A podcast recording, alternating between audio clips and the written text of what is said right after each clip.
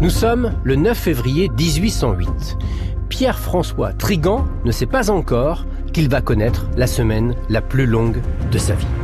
Ce jour à Écordreville, Pierre-François Trigan et Marie-Joséphine Cresté sont face au notaire pour signer leur contrat de mariage. Ils doivent officiellement se marier le 16 du même mois en mairie de Cherbourg. Cela aurait pu être la plus belle semaine de leur vie. Malheureusement, les choses ne vont pas tout à fait se passer comme imaginé.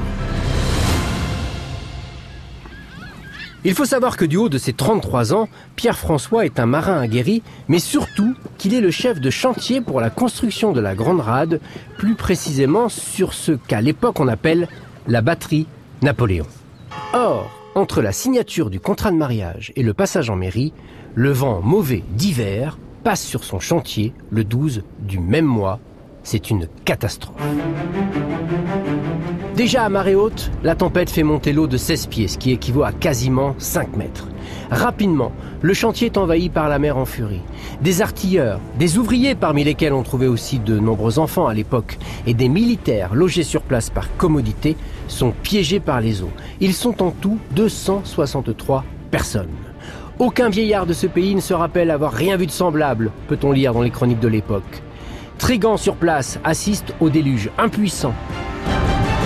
Pendant ce temps, sur la côte, les secours s'organisent. On prépare deux corvettes et un sloop et on les met à l'eau. Avancer dans cet enfer est presque impossible.